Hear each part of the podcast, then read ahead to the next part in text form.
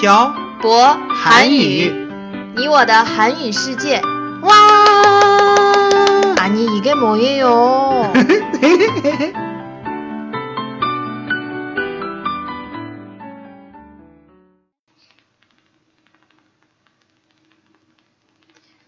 안녕하세요 여러분. 저는 빡빡 한국어의 셔보쌤입니다.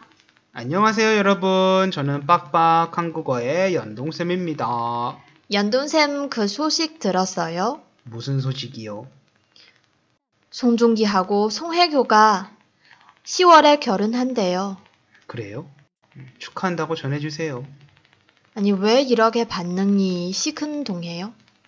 제 결혼식도 바빠서 관심 못 갖는데 다른 사람 결혼식에 어떻게 신경을 써요? 연돈샘 우리 결혼식에 관심 좀 가져주세요. 알았어요, 사장님. 어, 자료 준비하면서 인터넷에 찾아보니까 송혜교, 송중기 커플이 10월 31일에 결혼하더라고요. 어, 그래요? 저희 결혼식보다 3일 늦네요. 이렇게 우리 결혼식 홍보하는 거예요, 사장님? 여러분, 10월에 송송 커플 말고 박박 커플도 결혼하니까 많이 축하해주세요. 우리 사장님 진짜 안 되겠어요. 근데 연돈샘은 왜 송혜교, 송중기 커플이라고 해요? 음, 송혜교 씨가 송중기 씨보다 나이가 많잖아요. 음, 그러니까 송혜교 씨를 앞에 놔야 되는 거 아니에요? 그러구나. 음, 이 반응 뭐예요? 그냥 제 생각이에요. 한국에서는 여자가 남자보다 나이가 많는 커플을 뭐라고 불러요? 연상 연하 커플이라고 아. 불러요. 어. 중국에서는 뭐라고 불러요? 중국에서는 음. 지에디리엔이라고 어. 해요. 누나, 들어봤어요? 누나 동생. 음 맞아요, 사람. 맞아요. 음, 누나 동생 커플. 음. 음. 들어봤어요. 당연히 음. 들어봤지. 음. 저 그것도 알아요. 음. 슐정리엔도 알아요. 선생님이랑 음, 학생 학생이랑 너는 선생 아니 너는 학생이고 나는 선생이야. 음, 옛날에 이런 영화가 있었어요. 음, 음. 뭐 사실 뭐 뜻은 한국이랑 비슷하긴 하네요. 음, 그리고 어 사실 뭐 송송 커플 생각하면 작년에 방영한 그 태양의 후예를 빼놓을, 빼놓을 수 없잖아요. 음, 어, 태양의 후예에서 송혜교 씨가 여주인공을 연기했고 송중기 씨가 어, 남주인공 음, 연기했던 거 기억나요? 그리고 음. 거기에 나왔던 김지현 씨가 요즘 쌈 마이웨이에서 여주인공 연기하고 있잖아요. 음, 에라. 음, 보고 있어요. 음, 네, 태양의 후예 기억나요. 음, 어, 손종기가 죽은 줄 알고 저도 엄청 울었어요. 음. 그리고 연돈샘이 한국어 자막도 많이 만들어잖아요. 어, 사실 저 드라마 보는 거 별로 안 좋아하는데 그때 한국어 자막 동, 동영상을 만들어야 해서 태양의 후예를 보다가 음, 음, 저도 모르게 빠져들어서 진짜 재미있게 봤어요. 음, 군대 얘기도 나와서 옛날 생각도 났고요. 음. 음, 이번에 송송 커플 결혼에 대해서 네티즌들의 반응은 어때요? 음, 축하한다는 게 대부분이더라고요. 음, 어, 엄청 유명한 아이돌들 열애설 빼고는 배우들이 열애설을 인정한다거나 결혼한다고 하면 축하해주는 분위기인 것 같아요. 근데 열애설이 뭐예요? 음, 열애설은 두 사람이 연애를 한다는 소문을 가리키는 말이에요. 어, 음, 보통 유명인하고 유명인이 연애를 하는 것 같을 때 쓰는 음. 말이에요. 음, 어, 유명인들은 보통 자기가 연애한다고 공개하는 일이 드물잖아요. 음. 그래서 연애한다는 소문이 있을 때 열애설이라고 하는 거예요. 오늘도 하나 배웠네요. 열애설. 음, 열애설. 그리고 한국인들은 연예인과 연예인의 열애설에 대해서 어떻게 생각해요?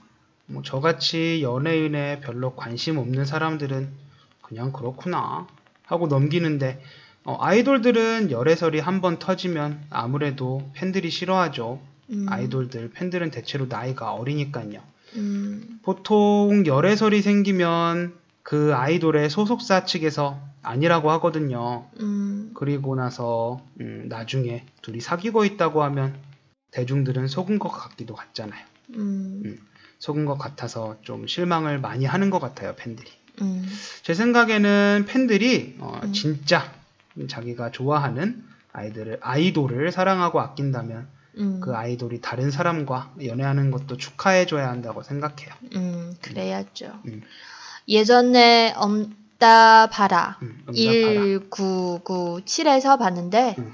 그 드라마에서 어, 정은지가 음. H.O.T 팬이었 아 어, 팬이- 팬이었잖아요. 음, 팬이었죠. 네. 아 예전에 진짜 그렇게 울고 그랬어요? 어, 예전에는 진짜 그랬어요. 음, 제가 음. 아는 동창들도 음, 어, 그 어린 나이에 H.O.T 콘서트 보러 가서 음. 잭스키스 팬들이랑 싸우고 아유, 뭐 만약에 다른 여자 그룹 멤버가 음. H.O.T 멤버랑 사귀면 사귀지 말라고 음, 그 여자 멤버한테 음. 편지 보내고 그랬대요. 어, 중국은 아이돌들이 열애설이 나면 어때요?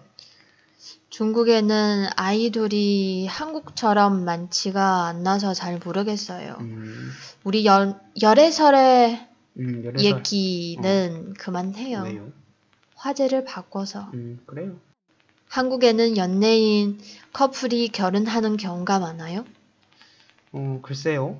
보통 나이가 많은 남자 연예인들은 나이가 어린 일반인 여자분들하고 결혼을 하는 게 대부분인 것 같고, 여자 연예인들은 돈이 많은 남자들과 결혼을 하는 것 같아요.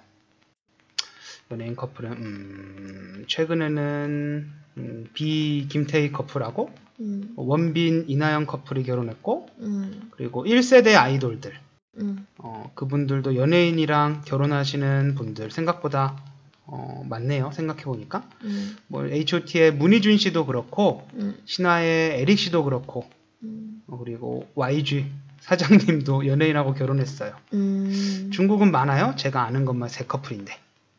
어떤 커플이요?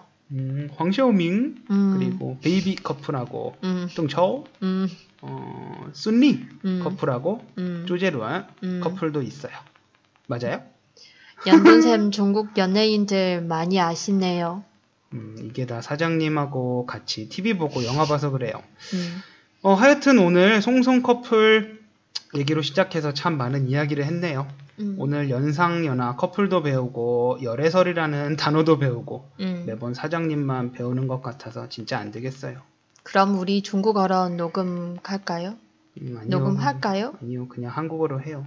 중국어로 녹음하면 제 중국어 실력 다 들통나서 안 돼요. 들통나다? 뭐예요? 아, 안 알려줘요. 다음번에 알려줄게요. 네, 오늘은 송송 커플의 결혼 얘기로 시작해서 참 많은 이야기를 했네요. 어, 여러분은 예전에 좋아했던 연예인들이 결혼을 하거나 열애설이 나왔을 때 기분이 어땠나요? 이 질문에 대해서 댓글에 글을 남겨주세요. 어, 오늘은 여기까지 할게요.